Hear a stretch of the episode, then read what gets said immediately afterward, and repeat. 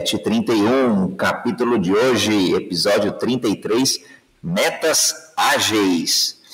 Olha só, que bacana, hein? Vamos aguardar aqui o pessoal chegar na sala. É fundamental a gente falar sobre a definição de metas, definição de objetivos, para que sejam o mais claro possível, para que sejam o, o mais preciso possível, para que a gente tenha clareza e no final do dia aí entender como metodologias de grandes empresas podem ajudar a gente na vida pessoal, na vida profissional, na nossa carreira e também no, nos nossos negócios, nas nossas empresas. Então, sejam todos muito bem-vindos aqui. Jornada Ágil 731, o seu encontro com a agilidade de segunda a segunda, todos os dias, 7h31 da manhã. Seja bem-vindo, Márcio.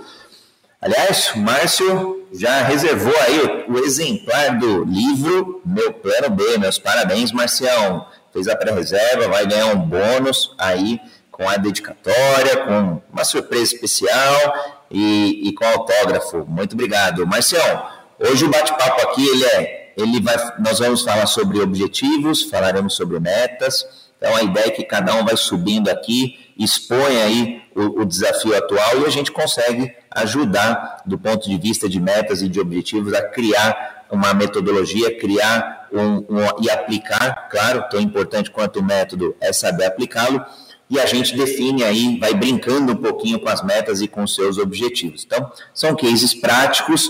Quem tiver aqui nas mídias sociais também pode postar, eu vou lendo aqui as perguntas, os complementos e a gente vai integrando todas as plataformas.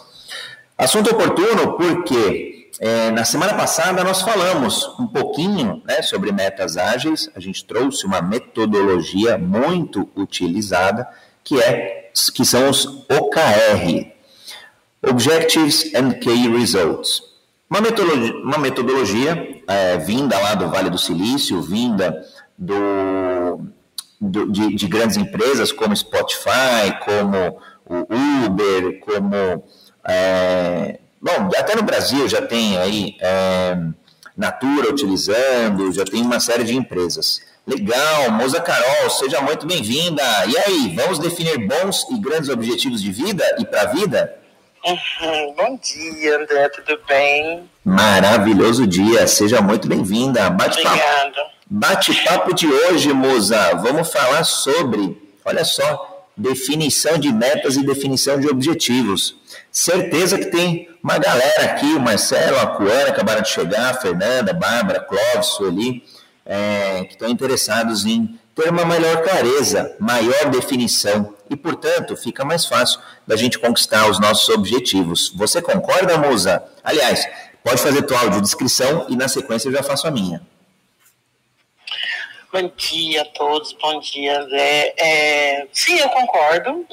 Vou ser bem breve de falar sobre isso. E vou me apresentar, fazer minha audiodescrição. Eu sou a Musa Carol, eu sou essa mulher negra de 1,80m. Na foto eu estou sorrindo de lado para vocês, com a mão na cabeça, na mão no meu cabelo, que é crispo. E o fundo da minha foto é o quintal da minha casa e aí tá bem na, o muro tá bem aí nítido né da minha casa e eu estou com um vestido preto de alças. Muito bacana. Eu sou André Sanches homem pele branca olho castanho esverdeado. Tô numa foto mais executiva aqui de terno azul gravata azul e camisa branca fundo cinza e o cabelo arrepiado cabelo em pé. Arrepiado Aliás, talvez excitado de compartilhar conhecimento, de compartilhar aprendizado, de compartilhar os tropeços aí que eu já tive na vida, seja no, na carreira, no empreendedorismo, seja em casa com os meninos, com a esposa. Então, para mim é sempre um, muito legal conversar e trocar, trocar, colaborar, é, construir. Esse é, o, esse é o propósito, né, Musa, aqui do Jornada Ágil 731, seu encontro aí com agilidade, seu encontro matinal. E hoje a gente vai falar aí sobre objetivo. Cara, eu tenho uma curiosidade. Eu queria saber se você, como que você faz? Se você escreve os seus objetivos, se você para de tempos em tempos para escrever as metas, para pensar nas metas, sejam de vida, seja de carreira, sejam profissionais. Conta um pouquinho como é que você faz. Bom, eu de uns dois anos para cá, eu adotei fazer o mapa dos sonhos. Que é você, todo ano, você faz um, um tipo de um. Como que eu posso dizer? Vamos lá, eu faço um momento meu na qual eu, eu escrevo é, tudo que eu quero realizar durante aquele ano, né? Então, e é um, é um método desse mapa dos sonhos é você coloca seu é, pega uma folha branca no meio dela eu escrevo meu nome completo e a data de nascimento e em volta né de, do meu nome em espaços um pouco distantes eu coloco na folha quais são os meus objetivos que eu quero alcançar no, no, no ano né? Então eu coloco minha vida profissional minha vida afetiva minha vida amorosa e sonhos que eu tenho desde o ano passado para cá eu eu me adaptei muito com esse mapa do sonho. E posso dizer para você para mim funcionou boa parte deles eu falo que é mais de 50% do que eu descrevi nesse papel eu realizei. E esse ano eu fiz novamente. Eu preciso aí no, no período do ano assim durante o ano eu sempre volto a rever o que eu escrevi para ver se realmente eu estou cumprindo é, com alguns objetivos para alcançar a minha meta principal do que eu descrevi nessa, nesse mapa dos sonhos. Então, é uma forma que eu vejo que, para mim, pra mim é, dá certo. E para quem tem vontade de fazer, pode dar uma pesquisada aí no, nos YouTubes da vida, porque tem vários tipos de métodos de fazer o mapa dos sonhos. E, e esse ano espero realizar alguma coisa, alguma coisa que está ali, porque eu sei que está difícil, né? A gente está é, tá vendo a situação, da, a situação brasileira, né, com relação à pandemia, não é nada favorável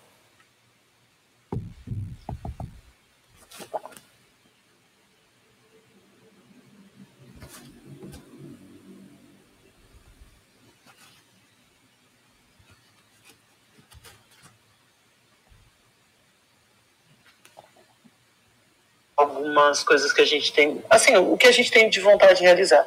Eu posso dizer para vocês que o ano passado não foi um ano ruim para mim, foi até um ano bom. Apesar de todos os percalços, porque foi um, um boom, né, que deu dessa pandemia, mas eu consegui realizar muita coisa legal. Então, assim, a gente tem que tirar proveito das, das piores situações que a gente vive.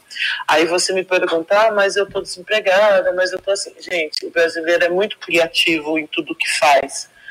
Então, se ele é capaz de fazer um meme, eu falo que o mínimo é o que eu vejo. Se o brasileiro é capaz de fazer um meme, você pode ter certeza que o brasileiro, por ser tão criativo quanto, ele consegue sair da, do percalço, daquilo que está sendo de ruim na vida dele e se manter um, um pouco mais. Uh, é, adequado dentro da, da situação. Então, é, é, possível sim você sair de uma situação ruim e passar a viver um pouco, um pouco mais de tranquilidade. Não totalmente, mas pelo menos ali os seus 50% de tranquilidade é possível se viver. Então, eu digo, não, não use o, use o que está acontecendo de ruim a seu favor, para que você possa melhorar a sua vida e a vida de quem está ao seu lado também. Legal, legal, Carol. Você comentou de uma ferramenta que eu gosto bastante, eu faço também, que é o mapa dos sonhos. É, aqui eu vou brincar com um pouquinho de liberdade contigo, é, e, e, dentro de um contexto aqui de metodologias ágeis, ou de ciclos, de uma cultura ágil, de um pensamento, um mindset ágil, tá? E, e vou, vou, usar você de exemplo, de material didático, para a gente fazer esse bate-papo aqui, Musa. É, quem quiser. Estudo de caso, né? É...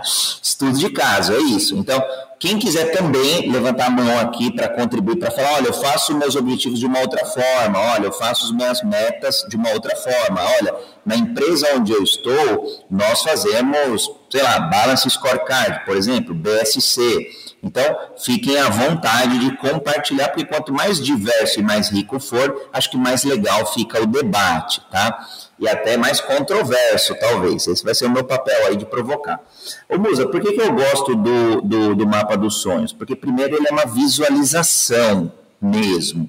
E e aí eu não vou me estender, óbvio, no assunto, porque senão eu vou falar besteira, e a gente tem uma mega neurocientista aqui na sala, e aí eu vou falar besteira. Então, eu gosto muito porque a gente treina o nosso cérebro, a gente meio que é uma foto de onde a gente quer chegar, o mapa dos sonhos. Então, esse é o primeiro ponto que eu acho que ele é fundamental em qualquer planejamento, em qualquer em qualquer início de projeto, né? Um, um, desenho mínimo, um rascunho mínimo, um esboço mínimo. Né? É, tem um, um, um, se não me engano, é no, no, na Espanha, tem lá um conceito famoso lá do, do, do touro de Picasso, que é só os rabiscos mesmo de um touro, né? mas dá para você entender que é um touro com traços mínimos. Então, às vezes, a gente não tem muito claro o nosso sonho, né, Musa? Ah, eu, sei lá, ou às vezes o, caminho, a estratégia. Então, ah, eu quero, lá, eu quero um trabalho, por exemplo. Vou pegar aqui, você falou aí que está desempregado. Poxa, o meu sonho é um trabalho. Agora, quanto mais corpo eu der para este sonho, quanto mais traços a gente der para esse, esse mapa do sonho, melhor. Por quê? Porque os, a gente não, não permite com que o cérebro vai traindo a gente na jornada. Por quê? Porque senão depois qualquer emprego serve. Um emprego gratuito, por exemplo, serve. Ah, se eu não, não, não, sonhei que tinha que ser remunerado, talvez sirva, né? Então, acho que esse é o, esse é o primeiro ponto que eu gosto pra, do, do mapa dos sonhos, né? E aí, o, o, aqui eu já vou brincar aqui meio mentoria já contigo, tá? É, me, a cada seis meses, Moza, eu acho bastante tempo, eu penso que seja muito tempo para a gente fazer o que em metodologias ágeis, o que em uma cultura ágil, a gente fala da inspeção e da adaptação. Então, eu vou brincar contigo. Dia 1 de janeiro, você foi lá, sonhou é, três coisas. Legal desenhou, colocou no mapa dos sonhos, fez recorte de jornal, pintou, escreveu, diversas formas. Bacana. Imprimiu alguma coisa na internet porque você queria ter uma moto, queria ter um carro, pôs lá, legal, bacana. Aí você só, seis meses depois, dia 1 de julho, aí você olha para o mapa do sonho e fala assim, ah, é, não está tão bom aqui e tal. Aí depois você olha só no final do ano. É muito tempo, aí só provocando aqui, é muito tempo para o que a gente chama de um ciclo ciclo de inspecionar como é que está o meu sonho, já conquistei parte dele, já realizei parte do meu sonho, parte do meu objetivo, parte da minha meta, para você poder adaptar. Então, aqui a brincadeira, a Moza, contigo, o convite contigo e quem estiver aqui na audiência, é fazer o quê? Inspecionar com uma maior frequência, né? É, não deixá-lo na gaveta, óbvio, a gente já conversou acho que na semana passada, né? Tem pessoas que é, desenham o mapa dos sonhos, fazem sonhos, escrevem as metas, escrevem os objetivos e põem na gaveta, né? Tem que estar ali visual, tem que estar na parede, tem que estar acessível, você tem que olhar para todo dia, todo, todo santo dia e olhar, eu estou na direção certa. E aí, em uma cultura ágil, importa a direção. Direção e a velocidade. A velocidade é o pace, né? A passada em direção a esse sonho. Então, meu convite, Musa, depois eu vou abrir aqui para a Carla, que a Carla subiu. É, meu convite, Musa, é para você inspecionar com uma maior frequência, olhar com uma maior frequência. André, precisa olhar todo a, a cada duas horas? Não, porque se o seu sonho aí é o mapa do ano, a cada duas horas ele não vai mudar tanto, então você vai gastar mais tempo olhando e inspecionando do que indo atrás das ações que vão te levar para esse objetivo e para essa meta, tá bom? Faz sentido, Musa? Total, você acredita? Porque assim, eu não faço a cada seis meses mesmo. Eu, eu aprendi que não dá fazer mesmo a cada seis meses, porque você só vai já ver duas vezes no ano. Eh, desculpa, três vezes no ano, que é a primeira quando você escreve, no meio do ano e final do ano. Então, por exemplo, agora eu sei que está na hora de eu já, já eu pegar o papelzinho, dar uma revisada naquilo que eu escrevi no começo do ano. Eu faço sempre, sempre é, nas minhas férias, que é agora em abril. Então, eu sei que em abril eu já vou fazer essa inspeção, ver como que tá, se eu estou fazendo certo para conquistar o que eu quero. É complicado? É, porque às vezes você se decepciona, porque você vê que passou já três meses e você não deu nem o start daquilo que realmente você desenhou, né, para o seu ano mas eu acho que nunca é tarde para você rever e recomeçar as coisas que você tem interesse de, de conquistar. Esse é o ponto, mudar, inspecionar para mudar. Carol, a rota não está adequada, queria emagrecer 24 quilos no ano, portanto, dois por mês, passou três meses, não emagreceu seis, a estratégia está errada, o caminho talvez esteja errado, os amigos talvez estejam errados. Aí você vai começar a questionar, meu, o que está errado nesse negócio aqui? Então, se não está funcionando, hora de adaptar. Carla, seja muito bem-vinda.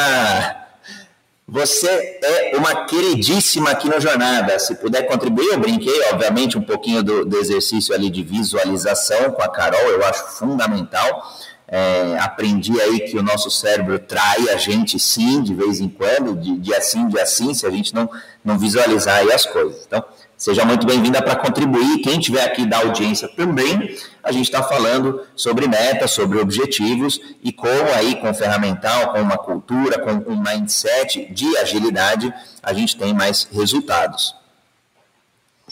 Bom dia, André. Bom dia, Lusa Carol. É, eu sou uma mulher branca, estou nessa foto com uma cara enigmática, fazendo um charminho com a mão no, no é, queixo sou é, uma mulher de 50 anos, o fundo da minha foto está meio, é, sabe, sem nebuloso, sem muita definição, e só o meu carão aí convidando as pessoas para discussão, é, vamos dizer, de qualidade a respeito da gente mesmo, que é sobre o que eu gosto de falar. André, esse tema de metas e a, como a gente vai desenhar isso, é uma coisa tão interessante pensar a partir da perspectiva do funcionamento cerebral, porque a gente tem na nossa consciência, na perspectiva consciente, as projeções que são aquelas que a gente acredita que tem que ter, sabe? Ah, é, eu tenho que evoluir, tenho que prosperar, eu tenho que ter sucesso, eu tenho que conseguir as coisas, eu tenho que é, normalizar meus relacionamentos, é, uma opção de coisas que a gente são os tenques da vida são as projeções de sucesso, os modelos, aquilo que a gente acredita que vai nos fazer feliz. Isso está como um big frame, assim, um grande quadro onde a gente vai fazendo essas projeções. E para essas projeções de big frame, essa alternativa da gente construir no começo do ano o grande quadro é maravilhosa, porque a gente consegue ver o grande cenário. É como se o mapa dos sonhos nos permitisse o grande cenário, que a gente pudesse ver o caminho, a direção e aquilo se concretizasse daquela forma. Mas aí a gente precisa de ferramentas que façam uma subdivisão dessas, desses caminhos, desses desejos, dessas, dessas coisas que a gente projeta em etapas menores. Porque para a gente se engajar num, numa tarefa, realizá-la e perceber o sucesso dela, o ciclo precisa ser muito menor. Então vamos lá, eu quero é, conquistar a minha independência de locomoção, né, comprando um carro comprando uma moto, foi o exemplo que você deu. Lá no mapa do sonho, eu corto a moto, coloco a moto, projeto a moto e tal, mas eu preciso saber de etapas, eu preciso saber é, qual é o próximo passo, eu preciso pesquisar sobre motos, eu, né, então vamos lá. O próximo as etapas que eu tenho aqui. Eu preciso pesquisar, eu preciso comparar preço, eu preciso falar com pessoas, eu preciso ver vídeos no YouTube. Eu, eu preciso, preciso tirar a carta de moto, né? Me habilitar. Eu preciso pilotar, eu preciso né, fazer todas essas, essas esses ganhos para que daí eu consiga ir realizando essas etapas. E aí eu preciso de estratégias para trabalhar sobre essas etapas. Uh, e a, os, os, recursos precisam ser, às vezes, imediatos. Eu preciso imediatamente falar, poxa, esse comportamento que eu estou tendo aqui agora não me leva nos meus sonhos. Não tem nada a ver com aquele big frame. Ah, eu quero emagrecer, mas estou enfiada nessa lasanha aqui agora. Então, eu preciso também de bons detectores de erro, que é isso que eu acho que mais faz falta na vida das pessoas. Eu estou falando lá que eu tenho, não. Eu faço um exercício, desculpa, eu faço um exercício diário também, para colocar isso no meu cotidiano. Mas é muito importante para o modelo de funcionamento cerebral, como que a gente é, adquire hábitos, como que a gente se torna persistente, como no dia a dia a gente alcança cada uma dessas coisas, que a gente consiga, além de projetar bem quais são os objetivos, essas pequenas metas que vão sendo alcançadas quase que cotidianamente, que eu tenha bons detectores de erro. De quando eu estiver engajada num comportamento que não é, está relacionado com as minhas metas, que eu possa receber alertas, sabe?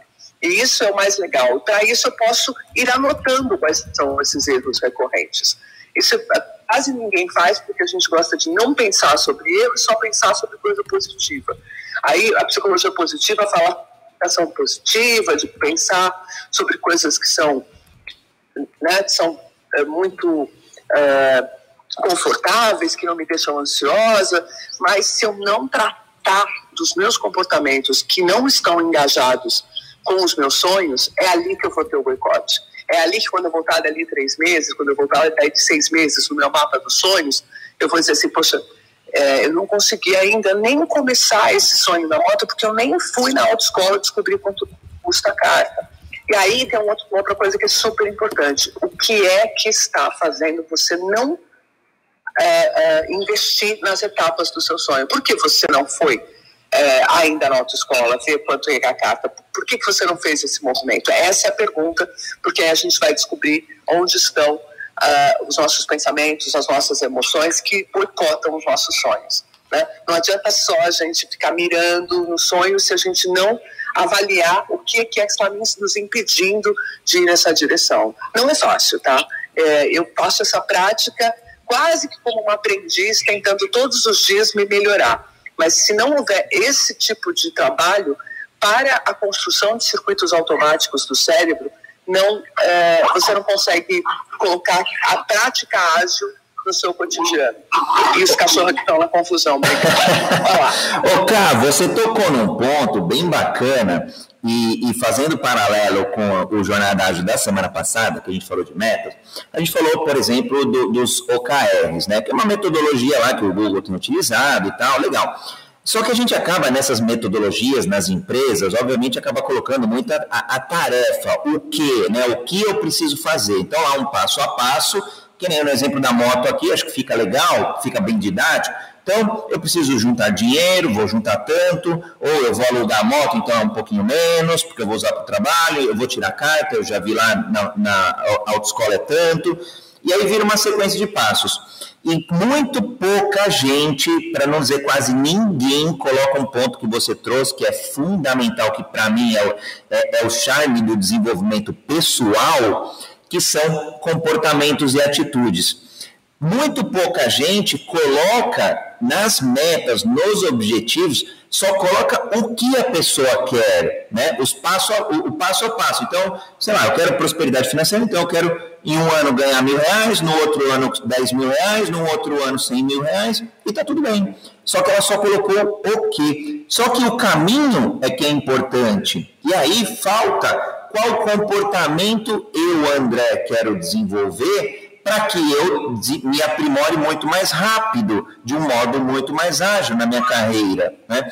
Qual, qual a atitude que a musa Carol vai ter, é, de repente, se ela quiser emagrecer, para que ela emagreça. E as pessoas não colocam isso, ou não transformam isso para metas, para objetivos. Eu, eu, particularmente, eu acho bem bacana, a gente tem até o André Tia, que também fala muito de comportamento, muito de atitude, é, e aí gera essa incongruência, aliás, talvez até um conflito é, dentro da pessoa, um conflito interior no sentido, eu tenho o mapa dos sonhos, eu tenho o meu ponto de partida, tá? Pode, pode não ser o mapa dos sonhos, pode ser um, um base scorecard na empresa, pode ser um OKR no negócio. Então, a metodologia pouco importa, mas tem lá o ponto final, o destino. Nessa, nessa trajetória, muitas vezes tem os passo a pa, o passo a passo do que eu vou atingir. Então, tem lá a estratégia, eu vou crescer na carreira como? Estudando, fazendo uma pós. Só que para eu fazer a pós, para encaixar a pós no meu contexto atual, provavelmente eu vou ter que mudar comportamento, provavelmente eu vou ter que mudar atitude. E eu vou te falar, eu não vejo ninguém colocar isso como meta, isso como é, objetivo mesmo, a, parte comportamental e a parte de atitude. E aí aparecem, obviamente, as incongruências que você comentou. Bom, eu vou emagrecer, estratégia A, educação alimentar, estratégia B, academia, pronto, acho que é suficiente. E esqueci comportamento e atitude, que é fundamental. Né? Eu acho só queria complementar, André, o que você está falando, que é, aí fica, a gente fica achando que tem alguém dentro da gente que não concorda com os nossos objetivos, sabe? Que é uma frase que nós falam em inglês, make me do it. Foi o meu cérebro que me fez fazer isso. E é, sempre é, quem é o seu? É exatamente você? Porque, no fundo, você precisa dar conta dele. todas essas vozes são suas. É apenas um. Gente não tem essa coesão interna que a gente adoraria ter, porque nós temos drives, direcionamentos que estão para coisas diferentes.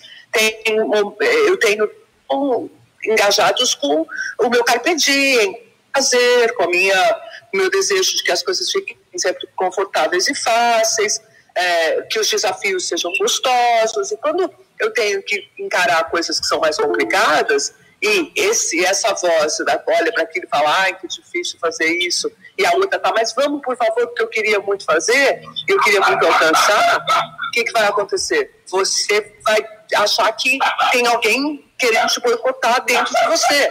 As pessoas falam em auto-boicote, auto-sabotagem, comportamentos que são inadequados para atingir os objetivos, mas no fundo é tudo você mesmo, não existe outro.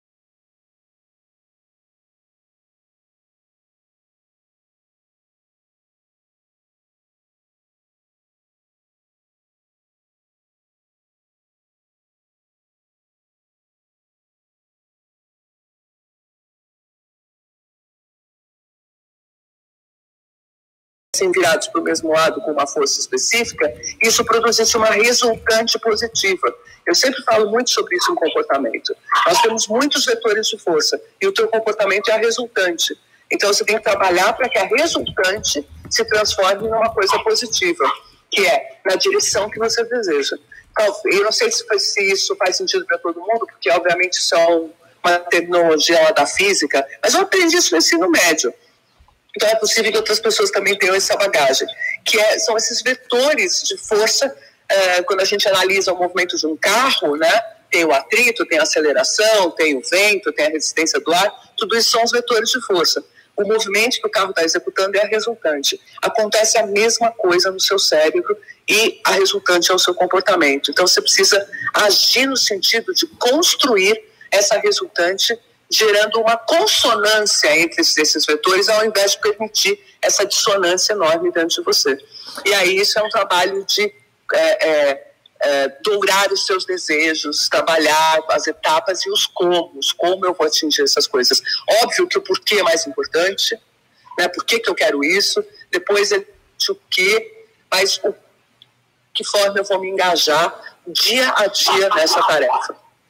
Eu, eu, acho, eu, eu, adoro esse exemplo da física. Eu, eu, eu estudei também, eu lembro isso daí do, do, do ensino médio também. Mas, de forma geral, é, é, o bom e velho cabo de guerra, né? Com várias cordas, você no centro, e aí cada, cada elemento puxando para uma direção, e aí, obviamente, a gente vai indo para a direção onde a força é maior, né? Portanto, o ideal é que essa direção seja a direção do objetivo, a direção da meta. Muito bacana. Bom, super reset da sala aqui, a gente já rodou 30 minutos.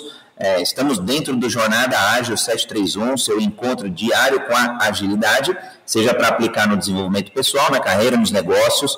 É, a gente tem dias específicos que a gente fala de mercado, segunda-feira a gente fala sobre o mercado, terça-feira e quarta-feira a gente fala aí sobre metodologias, a gente fala de OKRs, Kanbans, enfim, termos mais técnicos ou ferramentas, conceitos mais técnicos, mas que a gente aplique aí é, é na, no contexto de cada um. A gente trouxe a Moza Carol aqui, eu estou com a Moza Carol, a gente brincou um pouquinho com o quadro dos sonhos dela, estou com a Carla, nossa mega neurocientista, e eu, André Sanches, especialista em agilidade. Eu convido aqui quem estiver na audiência a levantar a mão e comentar um pouquinho como é que faz, como que desenha suas metas, como que desenha os seus objetivos e como que trilha o caminho de execução desse, desses objetivos. E aqui a gente vai compartilhando e vai aprimorando, vai complementando nesse bate-papo aqui diverso sobre agilidade.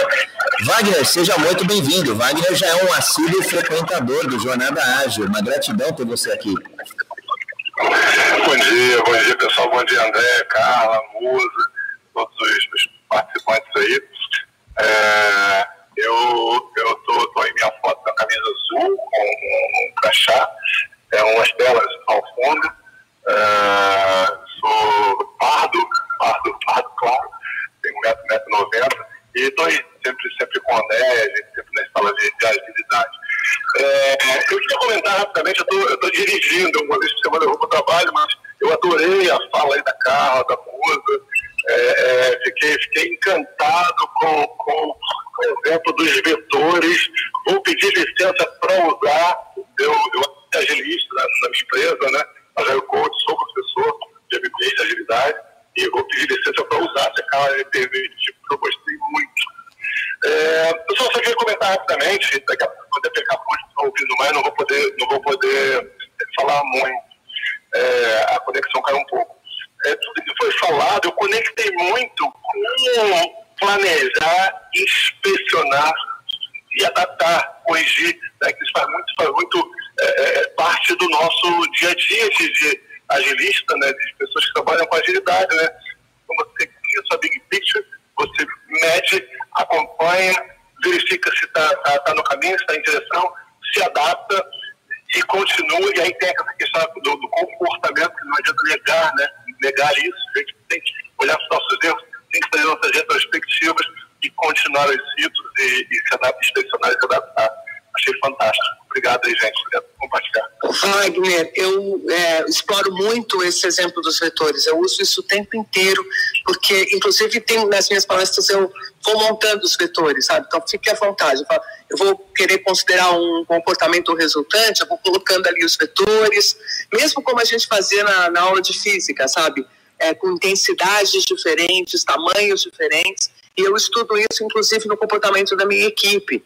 É, eu pego o pessoal que trabalha comigo e eu vejo para que lado que eles estão puxando, o que cada um está tá, tá investindo, como está sendo a resultante do comportamento da equipe e como é que eu aprumo essa resultante na direção do, do objetivo. Isso, para mim, como visualização e como é, perspectiva de estímulo dos comportamentos que estão me levando numa direção adequada, tem sido há alguns anos já a minha ferramenta de estudo de comportamento. Então, super fique à vontade para usar, porque eu acho que a mim me ajuda muito e eu sei que os meus alunos também, que usam e tal, costumam falar sobre isso também, o quanto isso abre a mente deles para analisar a situação porque são essas várias vozes que estão no jogo. Às vezes é o jogo interno, às vezes é o jogo de uma equipe, às vezes é o jogo de uma corporação. Às vezes a cultura de uma organização é pautada também por esses vetores. Então, quando eu, como consultora, analiso o comportamento de uma corporação, de, um, de uma organização, de uma empresa, eu também aplico a, a ferramenta dos vetores, que para mim faz muito sentido. Sai! Cara, faz total sentido. Até eu ia comentar, você já, eh, eu fiquei ansioso aqui. Ah, ela falou, beleza. Liderança, por exemplo, as equipes é, nas empresas, a gente consegue ter essa ótica, né? Então, por exemplo, quando a gente fala de uma cultura ágil, a gente fala muito de, óbvio, transparência, colaboração, comunicação. E aí, se os vetores, esses três, por exemplo, se eles estiverem divergentes, poxa, eu estou comunicando, mas não estou sendo transparente. Eu estou colaborando, mas também não, não, não tenho tanta transparência, eu não estou comunicando. Enfim, a coisa não anda na direção que precisa andar, portanto, não tem agilidade. A mesma coisa a liderança. Se o líder não tem lá a visão estratégica, não tem os componentes que ele precisa ter, não tem uma liderança servidora, não, não, não dá o suporte para a equipe, é, obviamente vai, vai ser uma liderança falha, portanto a resultante vai ser uma resultante falha. Né? Eu gosto bastante aí desses, desses vetores aí. Vagnão, brigadão aí pela, pelo complemento, licença, acredito, por, pela Carla e por mim, licença concedida para usar. Muito obrigado, muito obrigado e parabéns novamente, cara, super curtido. Legal. Musa, fez sentido para você é, essa questão dos vetores? Foi bacana. E acho que a questão da inspeção e da adaptação com maior frequência? Com certeza, fez sim, fez. É, acho que abriu mais o meu campo de percepção, né? Daquilo que eu preciso trabalhar e melhorar, né? Com certeza. Bacana. Eu, eu sou suspeito de, de olhar de tempos em tempos, eu, eu inspeciono com uma frequência semanal.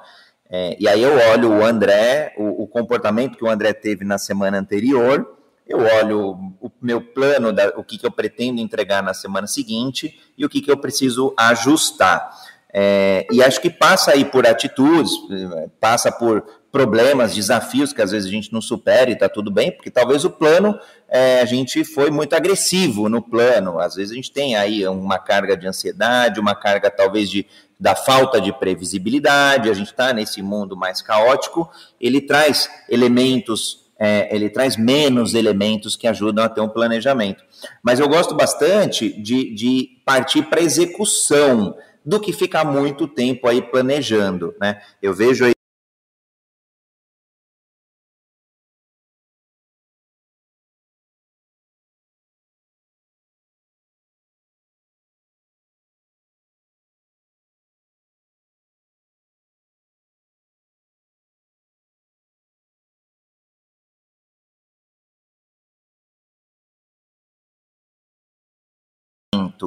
Mas eu acho que o mundo hoje, eu penso, né, tenho, tenho lido muito a respeito, nesse mundo aí de, de pouca previsibilidade, né, as informações a gente vai conquistando a posteriori da jornada, né, é, a gente comentou, acho que até em alguns fóruns anteriores, modelo de Knef, aí fala um pouco disso de previsibilidade versus a falta de previsibilidade.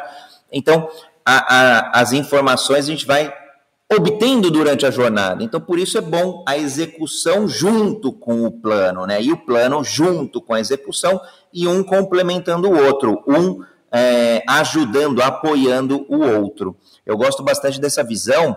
É, não sei se o Wagner quer complementar aí sobre a ótica de, de, de projetos ágeis, a Carla sobre a ótica é, ne, do, da neurociência ou, ou na aplicação aí, Musa, mas acho que os dois têm que caminhar junto. Penso que os dois aí é, obrigatoriamente nesse mundo de baixa previsibilidade, precisam andar juntos.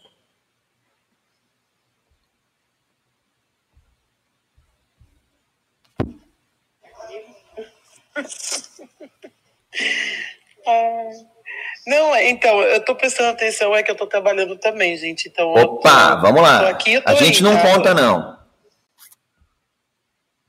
Eu tenho que ficar quietinha. Não, fica, fica tranquila. É, quando, André, quando diga cá.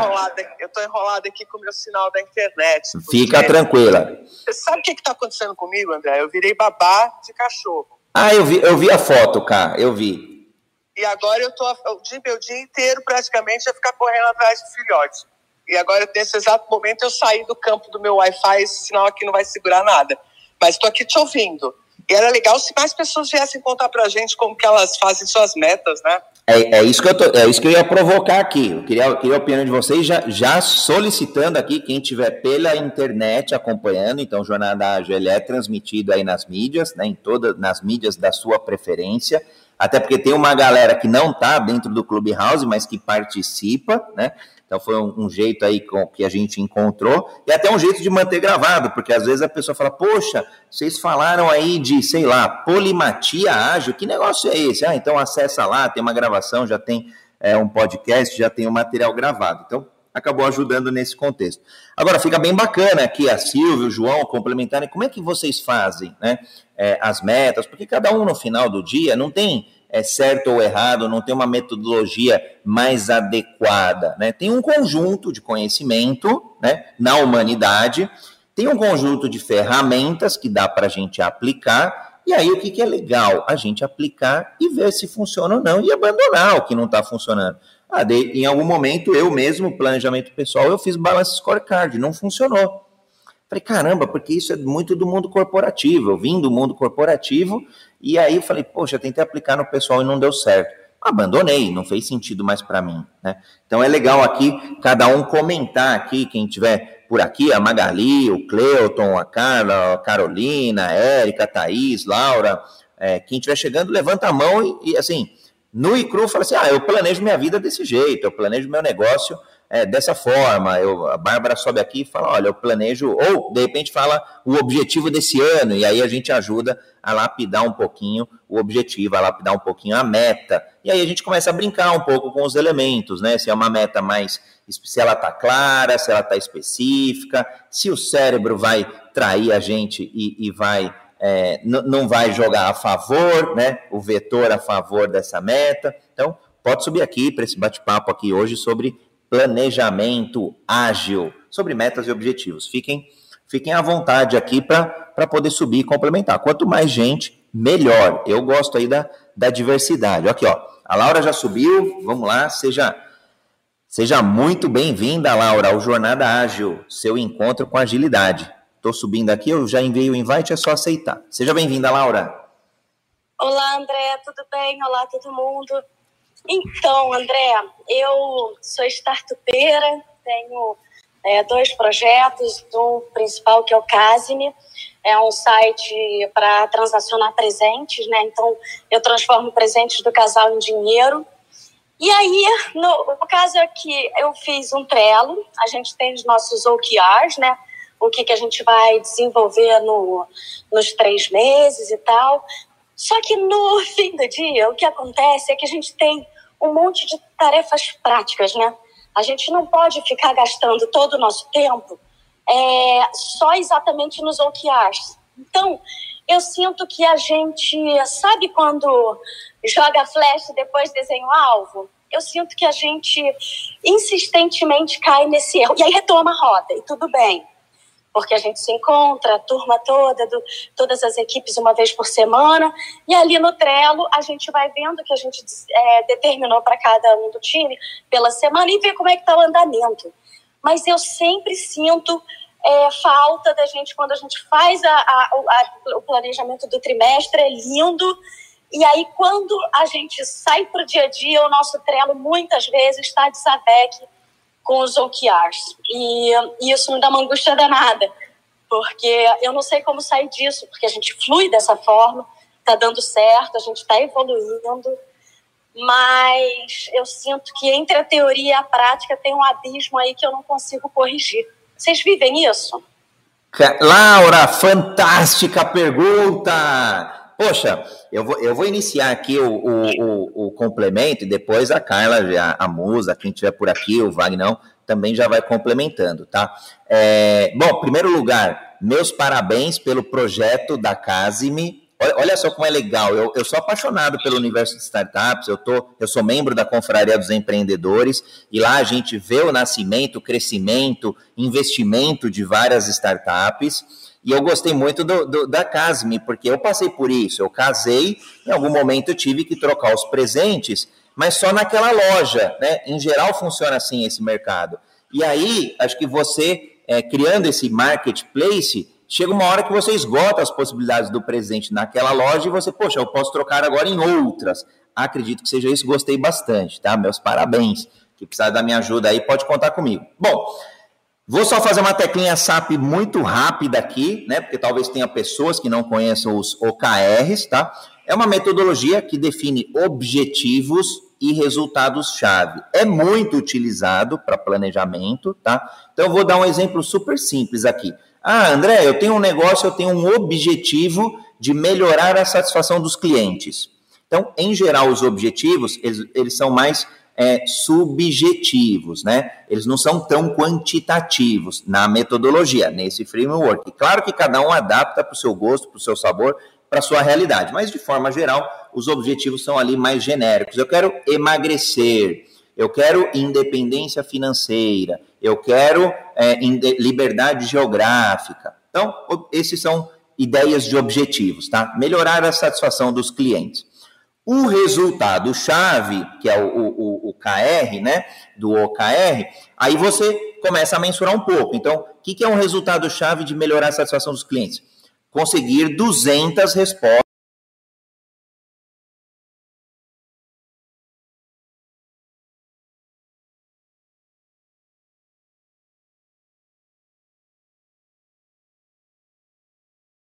Uma nota maior do que tanto.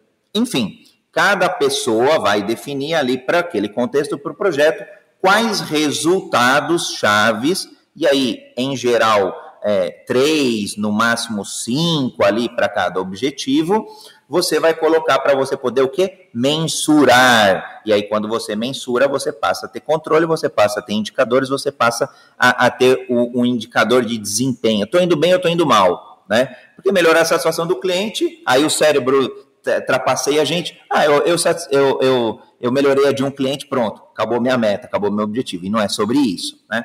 Bom, agora entrando, Laura, no, no, no teu contexto, na, na, tua dúvida, né? Ah, o, um outro ponto. O Trello é uma ferramenta super bacana, tá? É super flexível, é trello.com. Eu uso para o meu pro meu planejamento, eu uso é, um modelo lá aqui de Kanban, a gente até falou sobre Kanban já, é, a gente vem falando, na verdade, durante três semanas, aconteceu o terceiro encontro ontem, foi super bacana, e é uma ferramenta muito, que você adapta, que você ajusta ali para a tua realidade, ela é bem bacana. A Laura comentou um ponto que são os ciclos, então a cada três meses eu inspeciono os resultados chaves para ver se eu conquistei ou não os meus objetivos e principalmente a mudança. E aí, Laura, é muito comum, muito mesmo, as pessoas definirem lá objetivos, resultados e depois mergulhar nas atividades, porque a atividade é a ação e é com a ação que a gente conquista resultados. Só que aí o, o cuidado que tem que ter é transformar os cada resultado chave em um conjunto pequeno de ações e não virar um project, um Trello com 300 cards, eu estou extrapolando, tá? Caricaturizando, 300 cards para um único resultado-chave, porque senão você não tem foco, você não tem objetivo, você não, vai, você não vai conseguir entender onde investir energia naquele monte de cartão, naquele monte de post-it. Dá para fazer por post-it também, tá? Tem muita gente que faz é, o OKR no modelo visual, fica bem bacana, né? Principalmente as pessoas que têm um modelo cerebral visual, tá? E aí cai nesse erro, Laura. Então, depois você abre para gente, não sei se pode ser o que esteja acontecendo com você, mas é uma prática que as pessoas já, ah, eu quero partir para ação. Então, eu vou colocar tarefa A, aí vira gestão de tarefas, tá? Tarefa A, tarefa B, tarefa C, e se perde nesse emaranhado de tarefas. E perde o link entre quais tarefas de fato são importantes e relevantes para aquele um resultado-chave. É isso, Laura? Então, perfeito o que você falou. A gente realmente acaba se perdendo nas tarefas, porque a gente tem, né, essa, essa. Porque a gente quer ser plataforma. Dessa forma, eu só estou atendendo aos noivos que entram e se beneficiam de um sistema que eu criei. A gente, nos nossos OKRs, é, sempre entra começar a, o desenvolvimento da plataforma B2B, que seria para os fornecedores de casamento, para a gente começar a trabalhar o Big Data, porque aí eu posso dizer para essa noiva quem são os fornecedores, é, da faixa de preço que ela procura, né, do nível do que ela pina dentro da nossa plataforma de conteúdo. Então, assim, só que o que, o que acontece é que essa estrutura a gente já criou e que já foi ao KR vencida, né, a gente já, já atingiu isso, ele acaba gerando uma série de trabalhinhos de geração de conteúdo, coisas menores que não deixam a gente chegar no macro. Então a gente acaba. É, eu, eu, eu entendo que isso é problema de estrutura né? Eu precisaria ser a pessoa que vai fazer as novas etapas do CASME e não quem está ali gerando conteúdo o tempo todo e fazendo o trabalho operacional e tal. Então, eu identifico de onde vem o problema. Mas eu vejo casos de startups que eram pequenas como a gente, com um time pequeno, e consegue avançar em novas features e, e seguir o plano todo.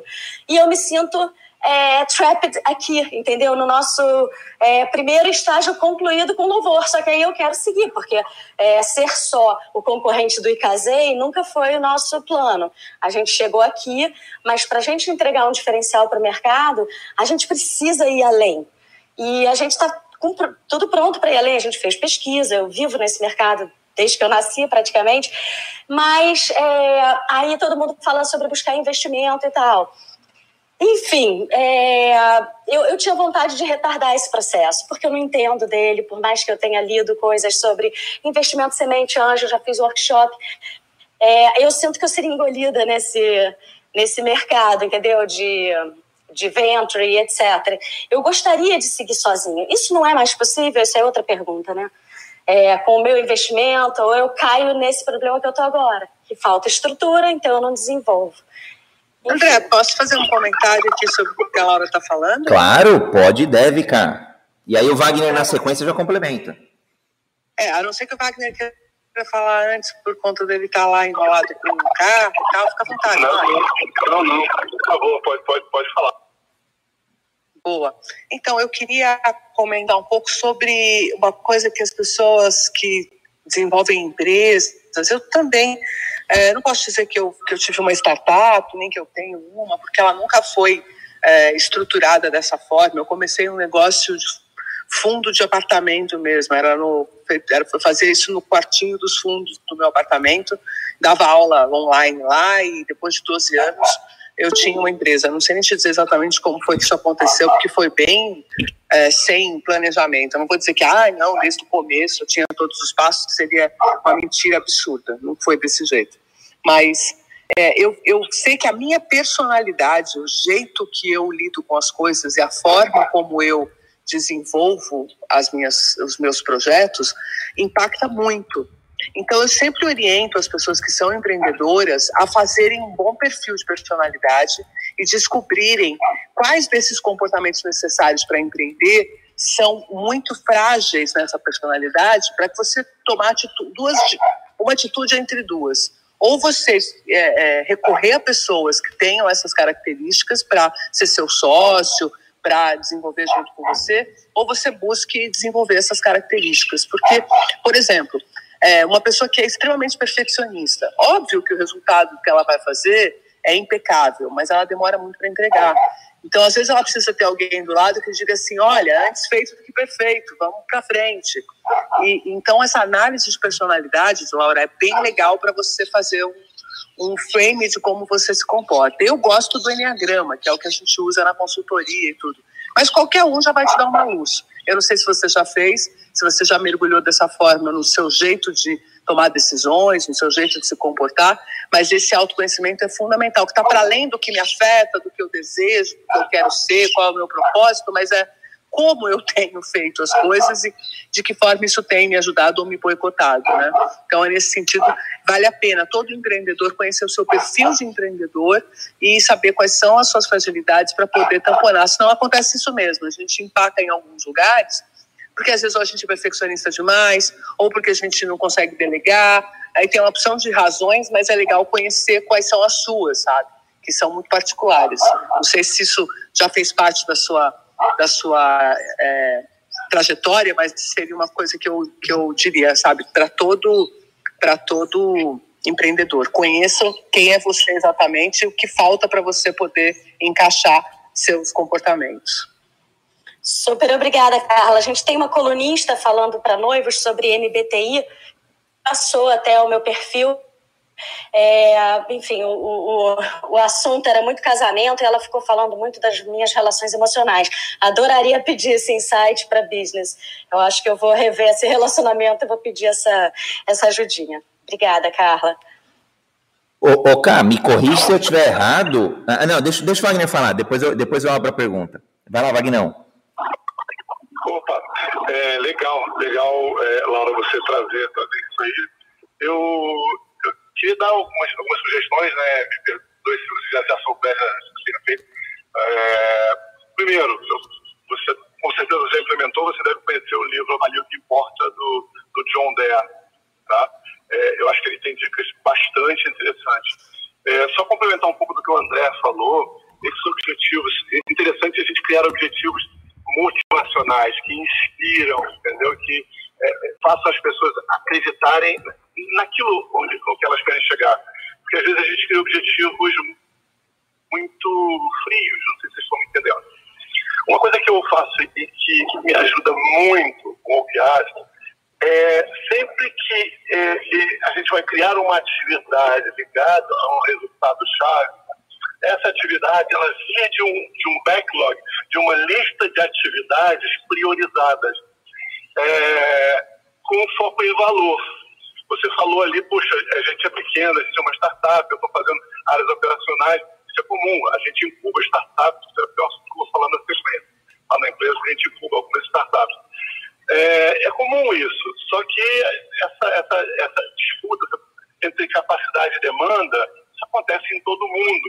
Então a gente precisa olhar o valor de cada, de cada atividade em nosso backlog para a gente priorizar, porque a demanda sempre vai ser maior do que do que a capacidade. É, acho que é isso. E o que eu queria dizer é que é o seguinte, a gente também tem uma. É, eu trabalho numa multinacional francesa e a gente todo ano lança desafios. Esses desafios das startups concorrem.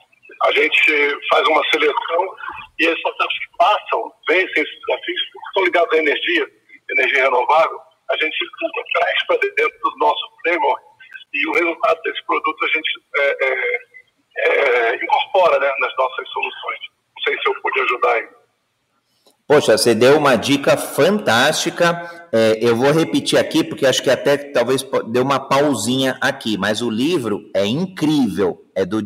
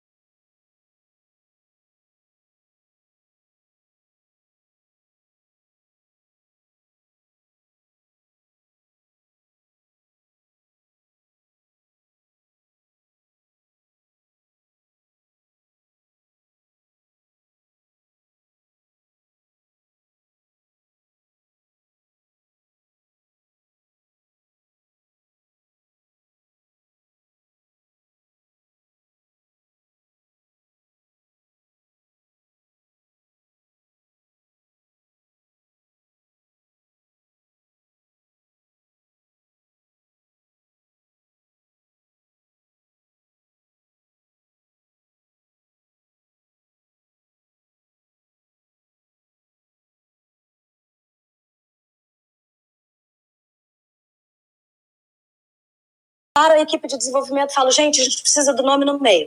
Aí, graças a Deus, a equipe de desenvolvimento me conhece e fala, Laura, espera 10 atendimentos terem essa demanda. Mas eu não consigo seguir à frente sem que eu atenda o meu cliente no cotonete. Eu tenho que ter coragem de seguir à frente falar, ó, isso vai ser numa outra versão, porque não é o ponto, é só um degrau, enfim.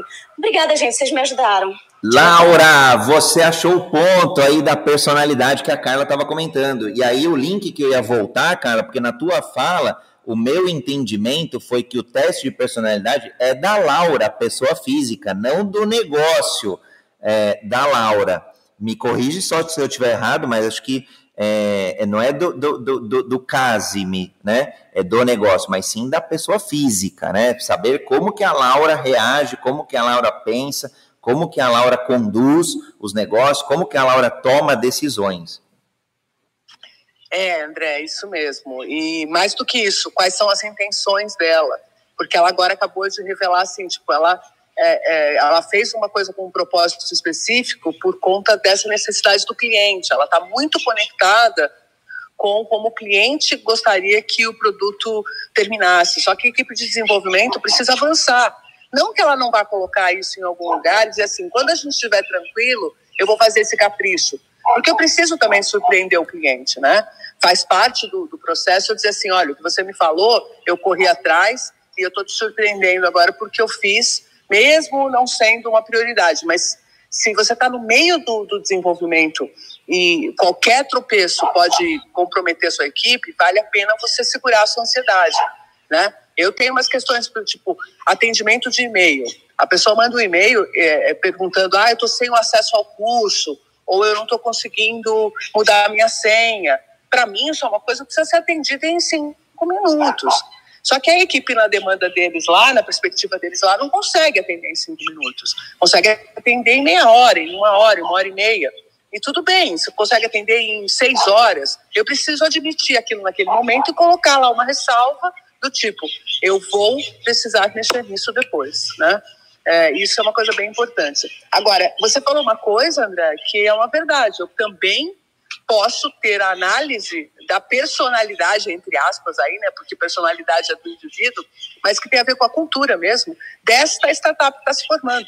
Porque muitas vezes o indivíduo que monta a startup, ele quer implementar uma, uma política e dizer, essa aqui é a cultura da minha startup.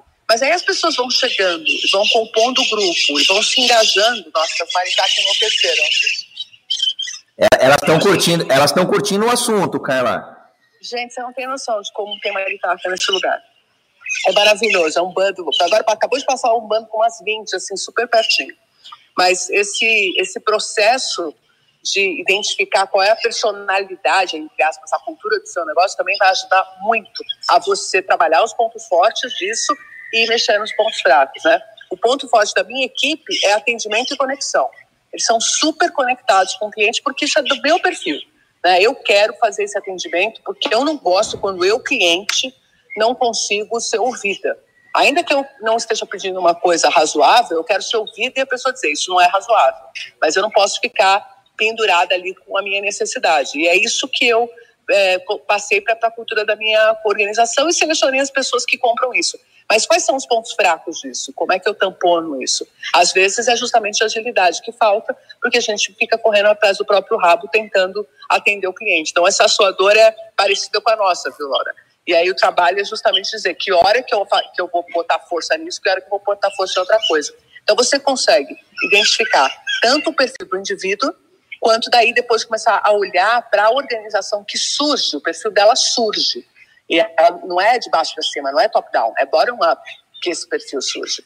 E aí você precisa aprender a reconhecer, adaptar, corrigir, arrumar em direção àquilo que é o comportamento de sucesso, a atitude que vai levar à prosperidade ali, que, que não é apenas receita, né?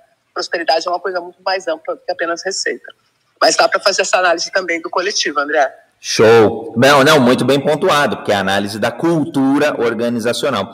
E só o último ponto que a Laura comentou, é, falando de venture capital, o Brasil tem cada vez mais é, fundos de investimento, está cada vez mais é, amadurecendo nesse mercado, tá? Seja desde o investidor anjo, seja dos family, friends and fools, seja qual caminho for, é, são caminhos bons, tá? Então, de novo, não tem certo ou errado para cada startup, cada startup tem o seu momento. É muito bacana, Laura, você estar tá conectada nos ecossistemas, tá? De startups, não sei o quanto que você já tem olhado, por exemplo, Distrito, é, que, que, é um ecossistema bacana, às vezes um pouquinho olhando só aceleradoras, tem muitos hoje, tem muitos mesmo, tá? Programas de mentorias, às vezes até gratuitos, às vezes até equity free, tá? Livre de, de, de, de tomar uma parte ali do, do ownership da propriedade da companhia. Então, tenho, eu tenho acompanhado dentro do contexto que eu te falei, da confraria dos empreendedores, tá muito bacana. E eu quero ver se na semana que vem, eu estou olhando aqui a agenda do Jornada Ágil, a gente faça um, um dia sobre é, investimentos ágeis, aí trazendo um pouquinho desse contexto aí. É, como que o empreendedor, como que o startupeiro consegue aí caminhos bacanas e que tem bastante, felizmente aqui no Brasil, a gente tem até uma, é, não sei se a melhor palavra é essa, mas bastante é, recurso financeiro, então uma boa liquidez para se fazer investimentos, tá? Em boas ideias. Então, é, é óbvio, escolha de cada, cada fundador, cada co-founder aí, então fica antenado aí nesses movimentos. E eu vou convidar agora a Érica, que veio aqui para o Jornada Ágil 731, o seu encontro diário com agilidade. Seja muito bem-vinda, Érica. Bom dia, gente. Prazer aí conhecer vocês. Queria falar que eu adorei esse case aí da Laura. É muita coisa para a gente pensar. E aí o que eu queria acrescentar é que eu acho que realmente para a gente não deixar né, o nosso Kanban, o nosso Trello, virar uma lista só de ações, é assim, consolidando aí o que a gente já conversou, é realmente a gente priorizar nossas ações. Né? Então aí o primeiro critério que a gente conversou foi priorizar o que está associado ao nosso ao nosso OKR, né, às nossas metas, e aí, em segundo lugar, o que a Carla falou, né? O que está associado à nossa visão, aos nossos valores, que é o que ela falou, a personalidade da nossa companhia, nossa cultura. E aí, no caso do, da startup, é cada vez mais vinculado à personalidade da Laura, né? A personificação dela na, na própria startup dela. E aí, eu queria vincular isso com uma dúvida que eu tenho para vocês. É, para mim, não é muito claro ainda a diferença do OKR para para o, o, conceito clássico de meta, né? Que a gente ainda, minha companhia ainda não fez essa, a gente está estudando ainda essa transição, assim, qual, o que, que é o OKR, como ele se difere da, da meta clássica, né? Que a gente fazer o desdobramento clássico de meta. É, eu queria discutir um pouco mais. Não sei se vocês já falaram, que eu acabei entrando oito horas só, eu acho que começou mais cedo. Vocês podem me ajudar aí com essa dúvida? Claro, podemos e devemos. É, vamos lá, eu vou te ajudar sim. O que eu vou falar, é, só, só aproveitar o gancho que você levantou para Laura. Depois, Laura, você me manda um direct. A gente falou um pouco sobre indicadores é, em Kanban, por exemplo. Então, um deles lá, que é o IP, que é limitar a quantidade de fluxo é, de trabalho, é super oportuno. Senão você cria um mar aí de card no Trello e se afunda, tá? Aí eu te mando o link da gravação, tudo, é super rápido. A gente fez, falou isso em dois encontros. Acho que vai te ajudar bastante, tá? Penso que vai te ajudar bastante. É, e Érica. Obrigada, André. Não, a gente está aqui para se ajudar, Laura. Seja muito bem-vinda mesmo.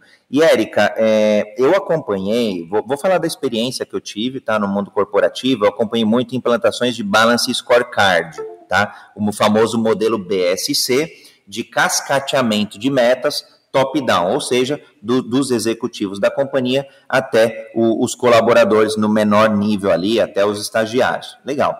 E o que, que é isso, né? De forma super simples aqui, até por conta do tempo, são algumas dimensões ali, em geral a dimensão financeira, em geral a dimensão cliente, a dimensão é,